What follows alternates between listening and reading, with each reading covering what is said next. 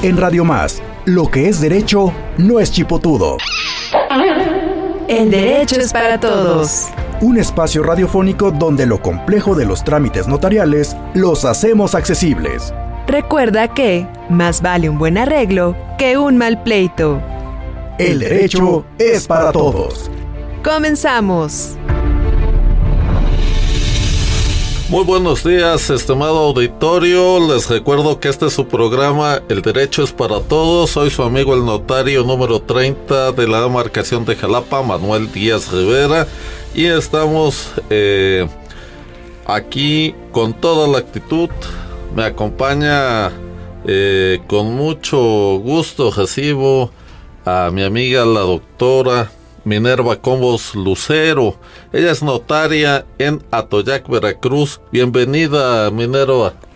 Muy buenos días, Manuel. Agradezco la invitación. Muchísimas gracias. Y la verdad es que estamos de plácemes. Ella hizo el esfuerzo de estar aquí con nosotros en el eh, set de grabación y muy, muy complacido. Muchas gracias, Mene. Y como siempre nos acompaña también eh, nuestro amigo Juan de Dios Sánchez Abreu, presidente de Amecope. Bienvenido Juan de Dios, muchas gracias por estar aquí. ¿Qué tal maestro notario? Aprendiendo como siempre. Y bueno, pues ahí estamos en Amecope, Asociación Mexicana de Comunicadores y Periodistas del Estado de Veracruz. Muchas gracias y querido auditorio, les recuerdo que estamos en varios programas eh, sobre la, los procedimientos sucesorios ante notario y ante juzgado. Hemos recibido muchas preguntas, eh, nos han felicitado y agradecemos a todos los que se han tomado la molestia de escribirnos en nuestro WhatsApp. Ya lo tienen ustedes, se los repito, 2281 380854. Dudas, preguntas, aclaraciones.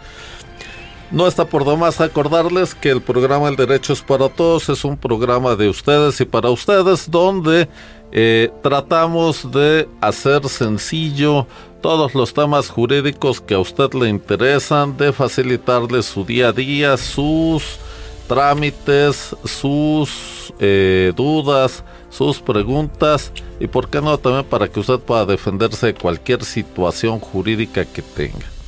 Y continuamos con este tema, la sucesión ante notario y ante juzgado. Recordarán ustedes que ya habíamos comentado que eh, eh, los notarios y los jueces tenemos una competencia concurrente en materia de sucesiones. Hay muchas personas que creen, tienen una falsa idea, es como una leyenda urbana, que el hecho de estar mencionados en un testamento ya son dueños, y esto no es así. Debe hacerse este procedimiento sucesorio ¿Para qué? Bueno, pues hay que determinar si efectivamente ese fue el último testamento. O pudiera ser que en un testamento posterior ese testamento haya quedado sin efecto, haya hecho otro o simple y sencillamente lo haya dejado sin efecto. No es una situación común, pero bueno, finalmente son posibilidades jurídicas. Pero este procedimiento sucesorio, estimado auditorio, recordarles que sirve para determinar si hay deudas en contra de la sucesión, a favor de la sucesión, si se reconocieron hijos, si se reconocieron deudas, si hay deudas por pagar o deudas por cobrar.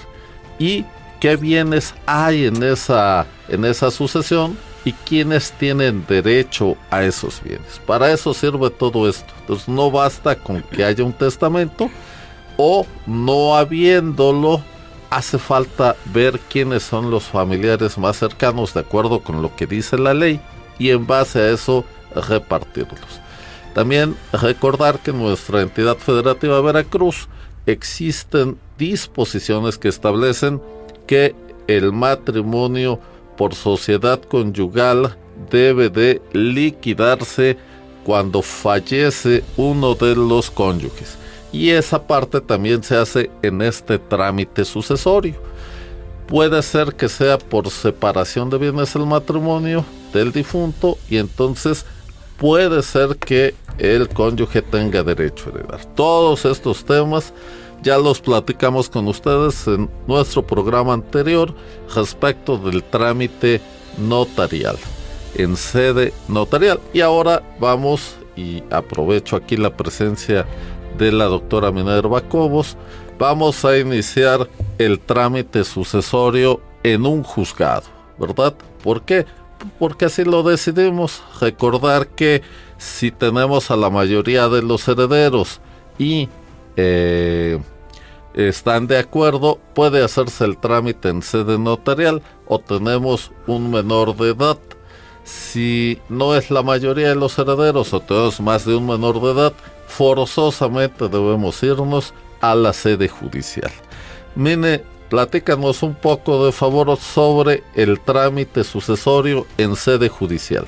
Muy bien, Manuel, muchísimas gracias.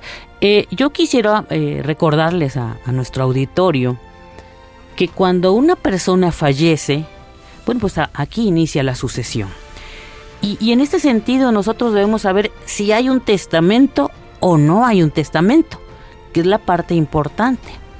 Y ya que sabemos si hay o no testamento, entonces vamos a, a determinar cómo va a ser nuestra sucesión.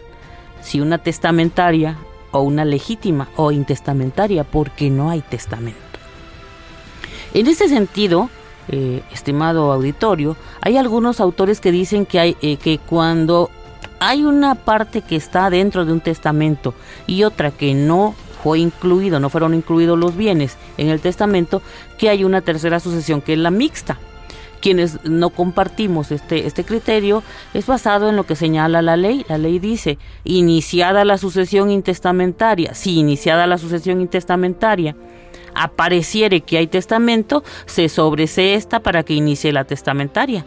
En ese orden, si existiera la mixta, estaría el juez aperturando una mixta. Bueno, dicho esto, entonces tenemos una sucesión testamentaria o intestamentaria, que como bien lo señala eh, el maestro Manuel Díaz, puede ser en sede notarial o bien ante el órgano jurisdiccional. Y aquí que quisiera yo, antes de, de, entrar en detalle, señalar que hay diferencias. Algunos dicen ventajas. A mí me gustaría señalar que son diferencias entre lo que es el trámite en sede notarial y el trámite en sede jurisdiccional. Cuando vamos a iniciar el trámite en la sede jurisdiccional, es decir, ante el juez, vamos a tenemos dos supuestos, como lo decía, que haya testamento o que no haya testamento. Si hay testamento, bueno, pues comparece el heredero, los legatarios, el albacea ante el juez con la, el acta de defunción para que se abra esta sucesión. Se van a pedir los informes al a la Dirección General del Registro, al, encargado del registro público, del, último domicilio del, del decuyus, del finado, se, le menciona el de cuyus, de cuya sucesión se trata. Y, y, en este sentido nos preguntaríamos, bueno, ¿y por qué pedimos un informe si ya llevamos un testamento en la mano? Bueno, pues pedimos un informe precisamente para todos estos datos que señalaba el doctor Manuel hace un momento, si hay deudas, si la sucesión tiene deudas, si hubiera otras personas que se consideren con derecho a heredar y por todas estas circunstancias que, que ya mencionó el doctor Manuel esto, este, este, este, informe también lo vamos a, pedir y también porque queremos saber si efectivamente ese testamento es el último. Pudiera haber otro testamento. para esto pedimos este informe. Sí, claro, este, perdón, mire, a abundar nada más que es indispensable pedir estos informes al registro estatal de testamentos que está conectado con el registro nacional de testamentos por si el difunto otorgó testamento en otra entidad federativa. Todo esto, si se hace en sede notarial, pues lo pide el notario. Y si se hace en sede judicial, lo pide el juez mediante oficios.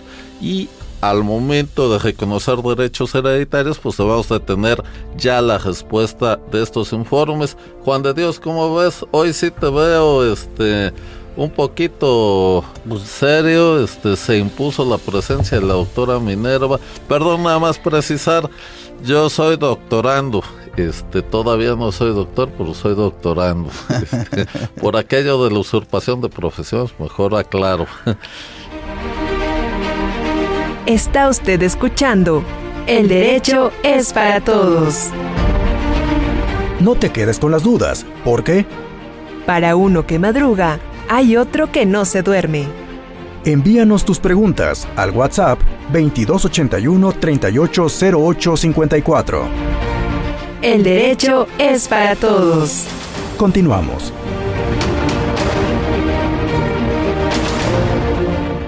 ¿Qué pasó, Pues- Juan de Dios? ¿Cómo ves? No, notario, pues muy bien, estamos empezando el año excelentemente bien. Ahora ya trajiste refuerzos y eso es importante. ¿eh?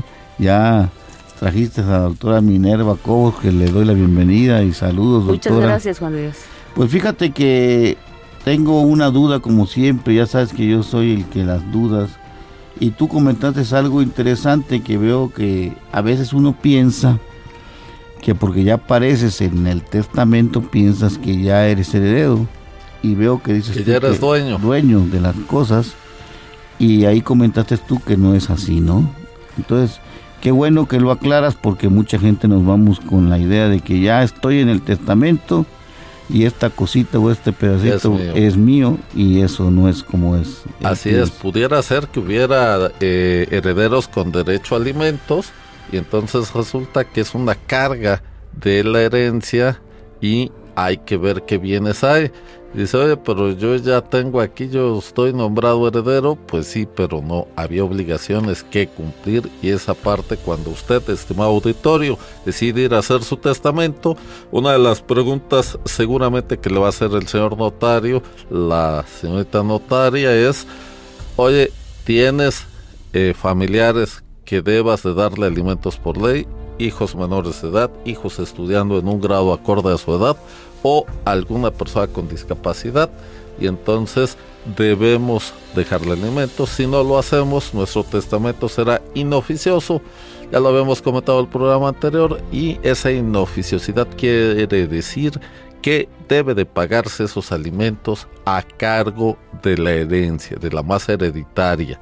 Entonces, es mejor determinar cómo vamos a cumplir esa obligación alimentaria porque es obligación de los parientes más cercanos dar alimentos que son estudio, comida, vestido, etcétera, salud, todo esto a quienes están a nuestro cargo, hijos menores de edad, hijos estudiando en un grado acorde a su edad hasta licenciatura y personas mayores con alguna discapacidad. Entonces es importante tomar esto en cuenta. Muy bien, este doctora Minerva, y entonces ya tenemos nuestra eh, denuncia de la sucesión, que es una denuncia civil, que no se confunda con la denuncia penal, Penal. ¿verdad? Así es. Ya tenemos nuestra denuncia, ya acreditamos. Vamos a decir a la doctora Minerva, tenemos un testamento, esa es la primera hipótesis, tenemos un testamento, pero debemos de acreditar ante el juez que ya falleció el autor de la sucesión. Entonces, ¿cómo lo hacemos? Con el acta de defunción. Y entonces ya la agregamos, ¿verdad? Si tenemos testamento, pues tenemos que acreditar nuestra personalidad con alguna identificación oficial. Aquí, Manuel, yo, si me permites, eh, retomando el tema de, de Juan de Dios que hablaba sobre el, el heredero, aquella persona que, que ya está designada heredera en un testamento, que muchas veces esta confusión está hasta a tal grado que se consideran y se sienten con derechos aun cuando la persona que hizo el testamento que lo otorgó ni siquiera ha fallecido. Entonces, eso es bien importante para nuestro auditorio cuando está haciendo alguna operación con alguien que se que le muestra el testamento y le dice, mira, es que yo soy heredero de, de mi papá, de mi mamá. Oye, por favor pregúntele si ya falleció el testador. Fíjate, nene, que, que parecerá, como dice el dicho, parece chiste, pero es verdad. En la semana llegaron unos clientes, dos hermanos, una señora y un señor. Y me dicen, oye, licenciado, es que venimos a ver el tema de los bienes. Y dije, oye, este, de, de mis papás, dijeron, ah, ok. Y oye, y este, tu mamá, no, pues, este, casados, todas las preguntas. Y ya entonces les digo, ok, y este, hay testamento, no, no si hay testamento, aquí está, perfecto. Bueno, y este, el acta de defunción, ¿de quién? pues de tu papá, él aparece como dueño. O sea, no, todavía no se muere, pero ya casi, ya está en el hospital. Digo, oye, no, espérate, cuando menos deja que, que pasen las cosas, que sucedan las cosas. Por lo menos el novenario, y, y, guárdale el luto sí, y, y, eso, fíjate, es una actitud de él, y, pero puede sorprender y afectar a quien hace eh, el, la operación con esta persona, mientras, como decimos, está consciente, pues puede cambiar su testamento las veces. Ese es el riesgo, ¿no? Ese es el riesgo, ¿no? También es el riesgo de que hagas una operación con una persona que tiene un testamento que el, el de cuyos ya falleció, pero que a lo mejor lo cambió. Sí, claro. Entonces son los riesgos de, de, de realizar operaciones con alguien que simplemente es heredero y que no ha sido declarado heredero, claro. Es bien importante esto, miren ustedes. Eh, cuando usted hace un testamento, los bienes siguen siendo de usted. Estimado auditorio, usted puede cambiar su testamento, puede vender esos bienes, puede hacer lo que sea, porque el testamento va a funcionar cuando fallezca quien dio ese testamento no antes. Entonces, si alguien llega con usted y le dice, te doy barato esto, yo soy el heredero nombrado aquí, eso usted no tiene ninguna seguridad jurídica sobre eso, ni puede hacer siquiera un contrato de promesa, porque está prohibido en la ley. Usted no puede disponer de la herencia de una persona viva. Precisamente esto es bien importante recalcarlo para que no le cometan un fraude. Así es. Está usted escuchando El derecho es para todos.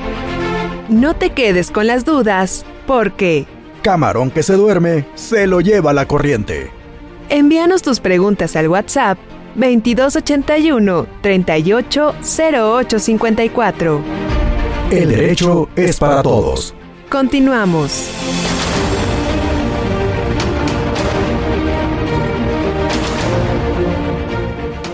Muy bien, entonces ya tenemos estos elementos, eh, doctora Juan de Dios, querido auditorio, ya presentamos el testamento, los eh, el acta de defunción, etcétera, y entonces se radica en el juzgado y el juez manda a pedir, como decía la autora Minerva, los informes a la oficina del registro público local y a la dirección de notarías, donde aquí en Veracruz se lleva el registro estatal de testamentos conectado con el registro nacional y entonces ahí nos van a decir si hay o no testamento. Si el último es el que tenemos es el que nos presentaron o hay uno más. Pero vamos a pensar que nos contestan qué es ese.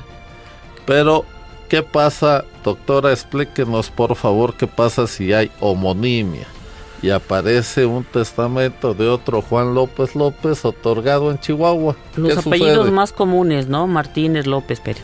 Pues en ese caso vamos a identificar a, a nuestro testador, a nuestro de cuyos, con datos tan importantes como su CURP, que también pudiera haber eh, coincidencia. Pero ya muy difícil. Sí, eh, pues, muy difícil, ¿no? Entonces, ¿qué, ¿qué, datos también vamos a aportar? El nombre del padre, de la madre, la fecha de nacimiento, la fecha de función este, pues es, es, clara, pero la de nacimiento, todos estos datos que nos permitan identificar a esta persona que Juan Pérez tiene vínculo con estas personas y que no es aquel que aparece allá en Chihuahua. Fíjate que a mí me tocó un caso, este, yo no sé por qué me tocan, a mí me persiguen esos casos, pero me tocó un caso donde unos padres tuvieron una niña, le pusieron un nombre, falleció, nació otra niña y le pusieron el mismo nombre. Entonces, esa persona tenía los mismos este, padres, etcétera, pero variaba su fecha, de nacimiento. Entonces, A veces con esos detalles nos sirve para poder determinarlo.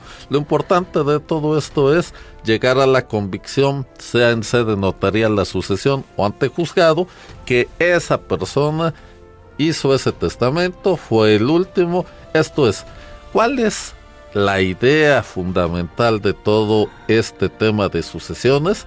Respetar con todas las de la ley la última voluntad del testador. Ese es el objetivo. El objetivo no es este que los herederos hereden, que no, es respetar esa última voluntad. Ya platicamos aquí en otro programa, doctora, de eh, el documento de última voluntad y este eh, tuvimos muchas llamadas sobre eso. Bueno, pues es un tema similar. Mismo caso, perdón, perdón, mismo caso para la designación de herederos. Así es. ¿Cómo vamos a identificar en una familia, por ejemplo, mi familia el nombre común es Miguel? ¿Cómo vamos a identificar cuál de los Migueles? Cobos es? Bueno, pues el hijo de fulano, mi nieto, mi sobrino, mi primo. Sí, exactamente. Al momento de otorgar testamento, ser lo más precisos posibles. Esa es la importancia de esto. Muy bien, y entonces, ¿qué otra cosa sigue, doctora? Bueno, la pues publicación ya, ya tenemos, ya tenemos, es la testamentaria, entonces ya tenemos la publicación, ya tenemos los informes, se aprueba ese testamento, ya se aprueba el testamento, viene la, la etapa de la, del inventario y avalúo y la partición y adjudicación. ¿Qué, qué, qué, diferencias? No quiero decir ventajas, porque van a decir, como son notarios, está hablando de sus ventajas. Entonces, no, yo quiero hablar de diferencias. La diferencia, fíjate, es que si este trámite lo otorgamos ante notario público, si me permites, pues esta, esta sucesión testamentaria ante notario público va a operar de, de, una manera similar, van a comparecer herederos, albacea, legatarios si los hubiera, con el testamento, van a a, llevar los documentos que acrediten precisamente que, ya está fallecida la, el testador. Igualmente eh, se van a pedir los informes, se van a hacer las publicaciones, estas que comentábamos. Pero el tiempo, recordemos que los juzgados tienen una carga de trabajo excesiva.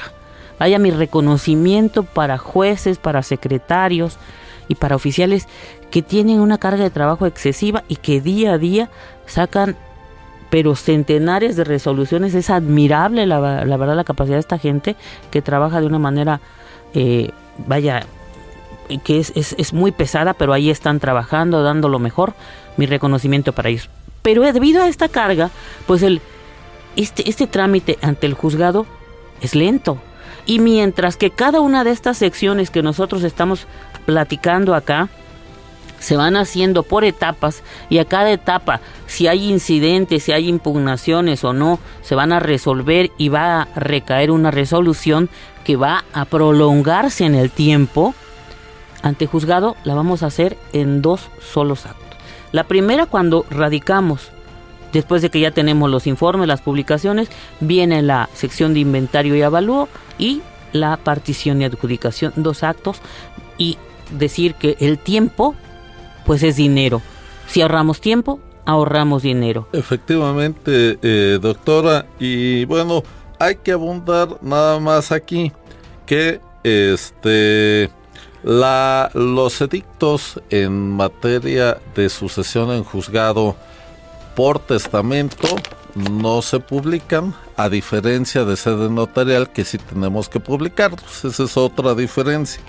Y también la otra diferencia es que necesitamos hacer información testimonial para acreditar el derecho a heredar en la sucesión intestamentaria, a diferencia de la testamentaria donde el heredero está nombrado eh, generalmente. Entonces, bueno, es eso, eh, estimado auditorio. Vamos a una pausa. Eh, seguimos con el tema, recuerda usted, estamos hablando de sucesión en sede judicial. Y si usted tiene un caso de estos, un familiar, un conocido, escuche lo que vamos a decir en un momento más. Este es el programa El Derecho es para Todos. Yo soy su amigo el notario Manuel Díaz Rivera, notario 30 de la demarcación de Jalapa y seguimos aquí en su programa El Derecho es para Todos. Este arroz ya se coció. Es momento de hacer una pausa. Recuerda que sus dudas y preguntas las atendemos en el WhatsApp 2281 380854. Estás escuchando El Derecho es para Todos. Regresamos en un momento.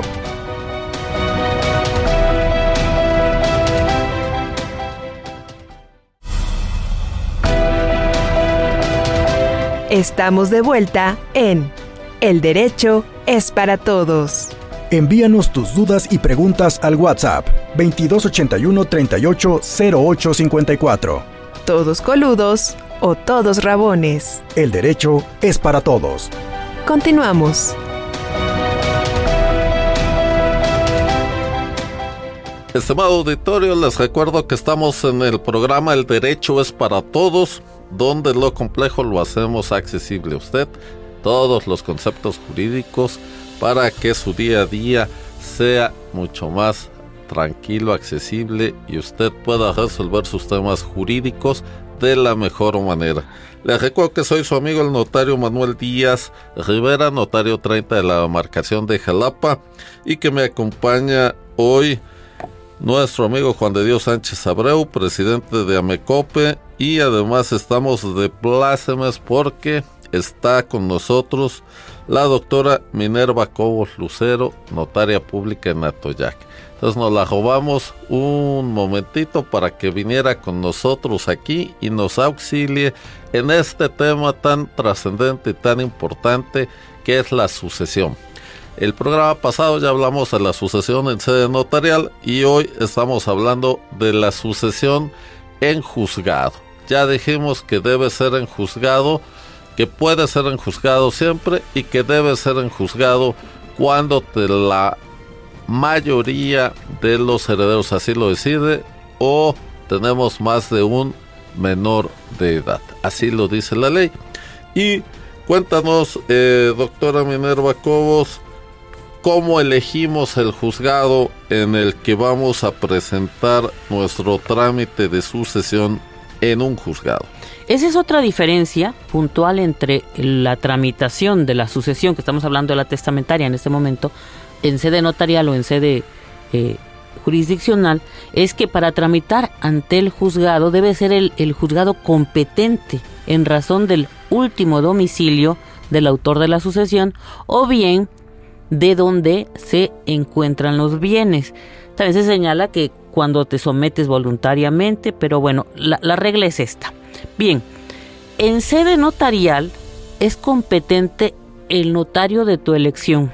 El notario de tu elección de cualquier parte de la República, siempre y cuando tenga las facultades de poder abrir la sucesión, es decir, que estas facultades las tenga otorgado el notario, porque recordemos que hay estados en los cuales la sucesión no puede abrirse ante notario público. Entonces, en aquellos estados donde sí se puede abrir, es competente nosotros también pudiéramos abrir una sucesión de cualquier otro estado de la República, cumpliendo las reglas que señala el artículo 17 de la ley del notariado, que los otorgantes acudan ante nuestra notaría.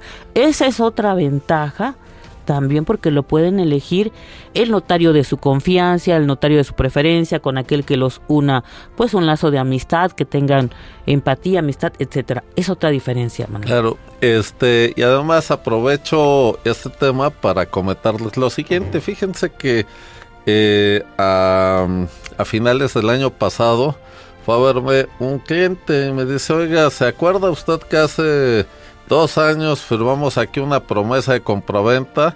Yo, mira, no me acuerdo de nada porque yo soy un caballero y los caballeros no tenemos memoria. Entonces, no, le digo, la verdad es de que yo tengo una mala memoria, pero dígame usted qué le puedo servir. Todo está sentado.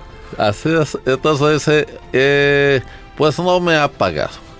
Este señor, el que prometió comprarme, y entonces, pues yo quiero que usted les gire un citatorio para que venga aquí y diga cuándo me va a pagar. Y no, miren, les explico, aprovecho el toma para explicarles lo siguiente. Eh, los jueces y los notarios coincidimos en muchas cosas y en otras no.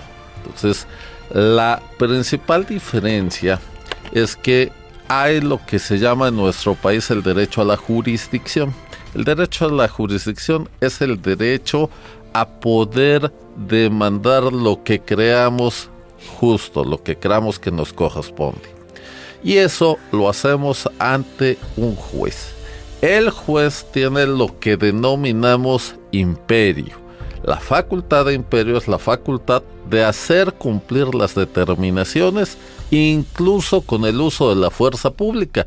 Por eso ustedes saben que si alguien es privado, por ejemplo, de la propiedad de un inmueble, pues hay que ir ante el juez, demostrar su propiedad y el juez, después de un juicio, si determina que tiene razón esa persona, pues hará un desahucio. ¿Qué es eso?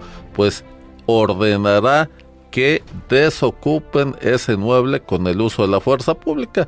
Y bueno, a veces son temas penosos, hay gente de escasos recursos que está rentando, que por alguna razón no pudo pagar su renta, pero bueno, pues ese es el Estado de Derecho. Pero hay gente que se apropia de inmuebles y entonces eh, pues hay que tomar estas medidas y entonces el juez ordenará que se le saque con el uso de la fuerza pública. Esa facultad no la tenemos los notarios. Los notarios no podemos hacer cumplir determinaciones con el uso de la fuerza pública, para eso está el juez. Y los jueces pues no pueden dar fe en operaciones civiles, para eso estamos los notarios. De manera tal que si usted acude ante un juez a la sede judicial para llevar a cabo una sucesión, al final, si hay bienes inmuebles en, esa masa hereditaria, tendrá que terminar usted con un notario, porque el juez, aunque puede llegar a adjudicar esos inmuebles, no puede otorgar escrituras públicas.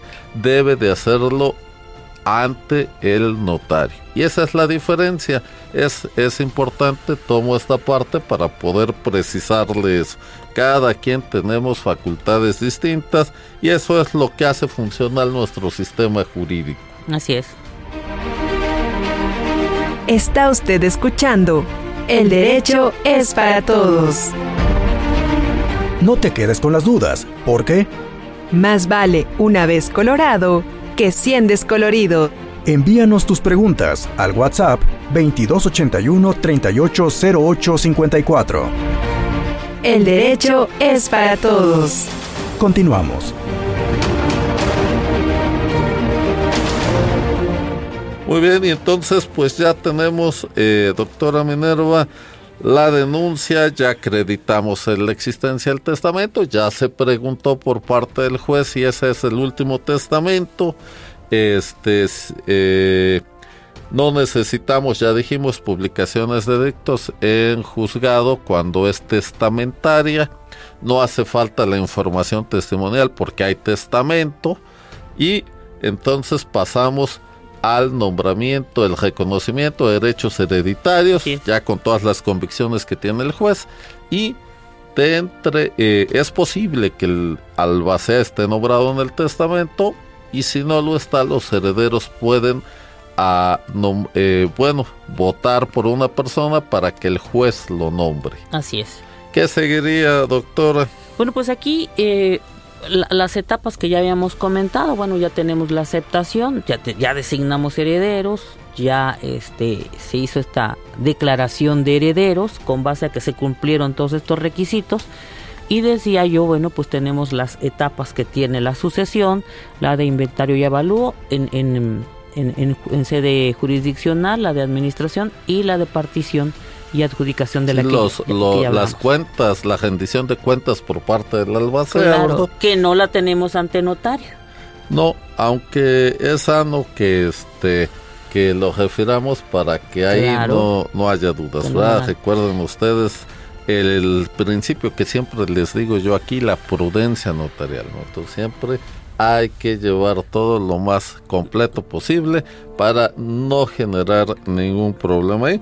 Ok, y entonces recordar aquí que en este punto podemos separarnos de la sede judicial e irnos a terminar la sucesión en sede notarial. Como lo habías planteado, ya aquí el juez termina, ya no, no hay para más.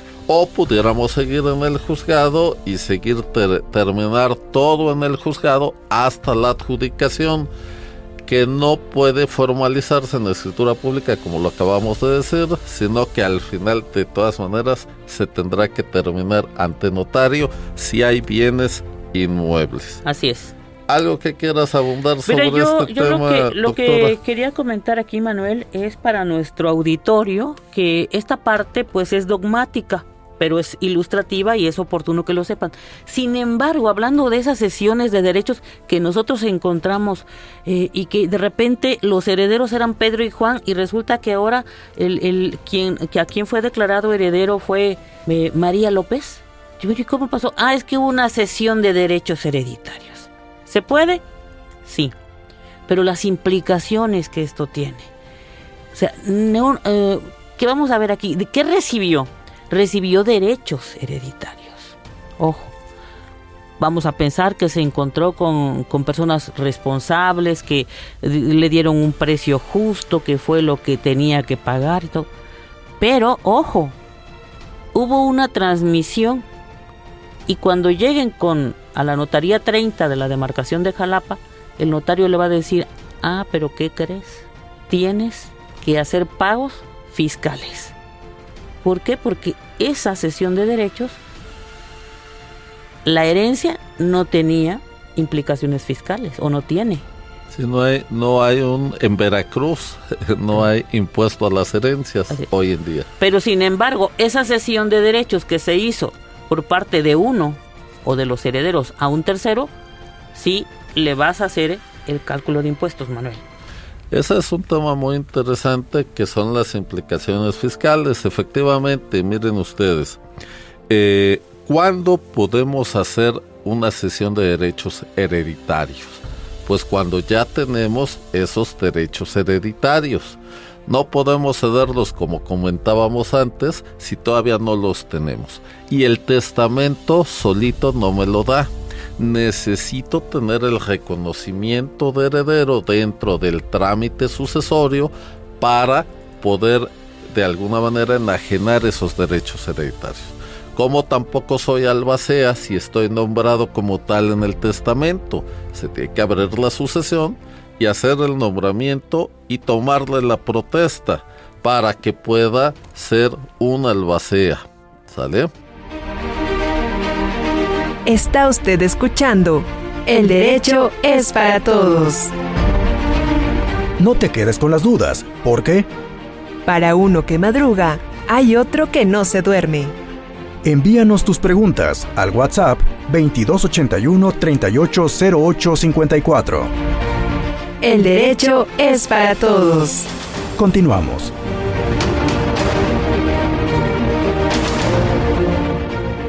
Hay una, un, vicio que ya hemos comentado aquí, que este, generalmente eh, se hace en los juzgados. pues voy a comprar derechos hereditarios. Hace voy a, eh, se hace un documento y dice repudio los derechos en favor de fulano. Ese es otro tema, repudio y renuncia no son lo mismo. Es correcto y entonces siempre hay que tener en cuenta eso que hay que ser muy exacto en estos temas. El repudio es la renuncia, no quiero y si renuncio pues no lo puedo transmitir. Pero lo más importante de esto es que el repudio hace nacer el derecho en la estirpe del repudiante no hay quien quiera el repudiante. Por lo tanto, si alguien no quiere la herencia, lo que va a pasar es que va a ser para sus herederos de esa persona. Ok, y entonces... Y perdón Manuel, todavía dicen repudio en favor de fulano. Todavía hasta esa parte le pone... Eso es lo, incorrecto, la, el trámite incorrecto. Lo que vamos a hacer es, si cederlos, si los cedemos, si queremos cederlos, los puedo ceder y si lo cedemos, si es con un dinero, entonces a título oneroso los estamos vendiendo. Y si no hay un dinero por medio en esa sesión, entonces es gratuito y es donación. Y hay que tener mucho cuidado con los temas fiscales. Si esa donación se la hacemos a un familiar en línea recta sin limitación de grado, y ojo, esta, esta línea recta no dice qué tipo de parentesco, no dice solamente que es el de consanguinidad, puede ser el de afinidad. Entonces, al no distinguir la norma fiscal, nosotros no tenemos por qué distinguir, de manera tal que esa línea recta puede ser para los suegros, los yernos, las nueras, finalmente será este, línea recta por afinidad. En fin, que ahí está exento el impuesto sobre la renta por adquisición, que Pero ya también no aquí si es hemos un tercero. platicado. Pero no si es un tercero. Si es un tercero no, o si no es un familiar en línea recta. Así es, así si es en línea colateral o y ahí transversal. está el problema. Como, perdón doctora, los tíos, los sobrinos, los hermanos, los primos, ahí ya no hay exención. y llegan a tu notaría y le dices, pues tienes que pagar el impuesto sobre la renta, ya sea por la adquisición, por la enajenación, y te dicen, no, pero pues es que yo ya no sé dónde están estas personas, porque una vez que me cedieron, no los volví a ver. Así es. Ahí están los problemas que Sí, tienen. y de hecho aprovecho también este momento, querido auditorio, Juan de Dios, que hoy estás muy callado, eh, te desconozco. No, Se me no, hace no, que no. te mandaron sin desayunar, amigo. No, no, no, no, Eh, estoy Vamos a tener que ver ese tema. Hoy me están dando una maestría, dos notarios, entonces hay que Oye, escucharlos. No, eh, hay, hay un tema muy, muy interesante en esta parte eh, que tiene que ver precisamente de mucha gente antes, afortunadamente hoy ya no utilizaba poderes.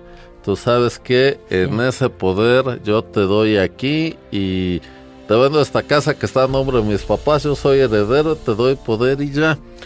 Hoy en día, estimado auditorio, si usted tiene un poder, compró una casa y por no gastar en su escritura hizo usted un poder para actos de dominio, hay que tener mucho cuidado en dos cosas. Una, en qué estado le dieron ese poder, qué estado de la República, porque hoy hay muchos estados que han limitado la vigencia de sus poderes con tiempos. Por ejemplo, si se hizo en Guadalajara, que ya me tocó, perdón, en Jalisco, en el estado de Jalisco, que ya me tocó un poder y tiene más de cinco años, ese poder ya no está vigente. Y además, vamos a pensar que está vigente, que se hizo aquí en Veracruz, que no nos limita la vigencia a la ley. Resulta que para un poder para actos de dominio le vamos a pedir un expediente de único que establece la ley antilavado de dinero y que necesita documentos, entre ellos un comprobante de domicilio no mayor a dos meses. Entonces, si no tiene usted ese comprobante de domicilio, pues aunque estamos hablando comprobante domicilio del poder dante, que es lo que decía la doctora Minerva. A ver, este, estas personas ya no sé dónde están. Bueno, pues toda esa situación va a hacer que usted no pueda ejercitar ese poder. ¿Sale? Ningún notario, ni del Estado ni de la República, le va a poder ayudar en ese trámite. De manera tal que si usted hoy tiene una propiedad y por ahogarse la escritura solamente hizo un poder, pues empiece a buscar a quien le dio ese poder o a sus herederos, a la albacea, etcétera, porque si no va usted a tener un problema y lo, lo, lo digo en el peor de los casos, pues va usted a tener que promover una prescripción adquisitiva.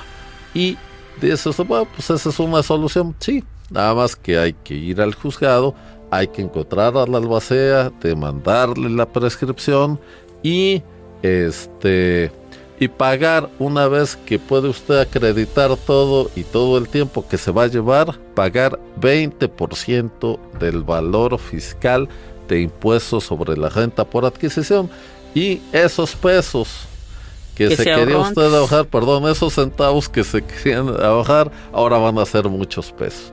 Entonces, hay que tener cuidado, hay que asesorarse bien, como siempre les digo, les reitero la recomendación, acuda con el notario de su confianza, ¿sale?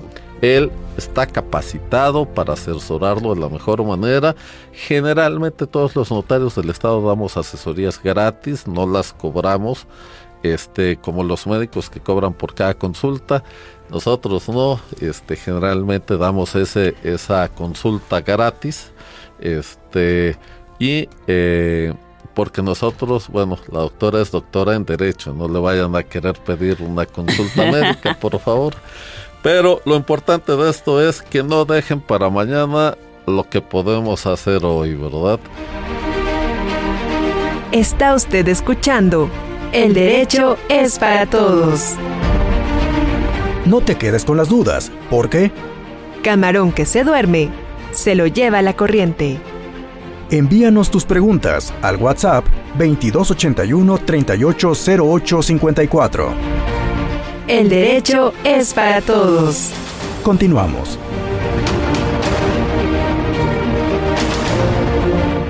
Doctora, estamos casi terminando el programa. ¿Algún comentario final? Bueno, pues yo lo que les recomiendo es eh, no que no hagan las sesiones de derechos eh, hereditarios, sino que tengan cuidado al hacerlas por las implicaciones fiscales. Es muy importante que, que sepa, querido auditorio, que solamente van a ceder derechos hereditarios, no le van a transmitir la propiedad de una cosa en particular, por ejemplo, una casa, no porque todavía no es dueño el heredero, que es un problema que también encontramos eh, constantemente en estas situaciones de, las transmisiones que se hacen. Aquí de verdad se los recomendamos, pongan mucha atención. Eh, a veces es pensamos que vamos a encontrar una oferta porque nos están dando barato, pero lo barato sale caro. Eso es. Muy bien, amiga, muchas gracias. Te agradezco tu acompañamiento. Que no sea el último, por favor.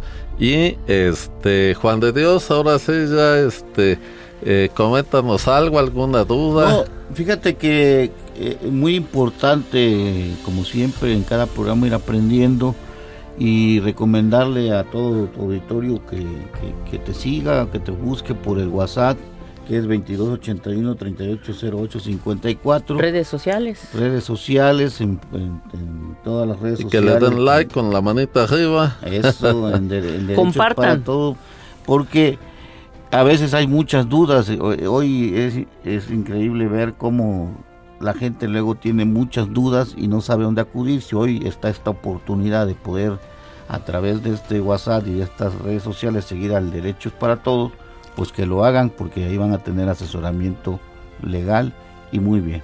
Muchas gracias, Juan de Dios. Muchas gracias, doctora Minerva Cobos Lucero, notaria pública en Atoyac, Veracruz. Amigos, querido auditorio, recordarles que este es su programa El Derecho es para Todos, donde hacemos que lo complicado, los términos jurídicos de las situaciones jurídicas sea accesible para todos ustedes. Estamos aquí en RTV. Por favor, eh, síganos, recuerden ustedes, nuestro horario son los lunes a las 12 del día y recordarles que en el WhatsApp usted puede hacernos preguntas, aclaraciones, dudas, pedirnos algún tema en especial que usted ocupe y necesite saber.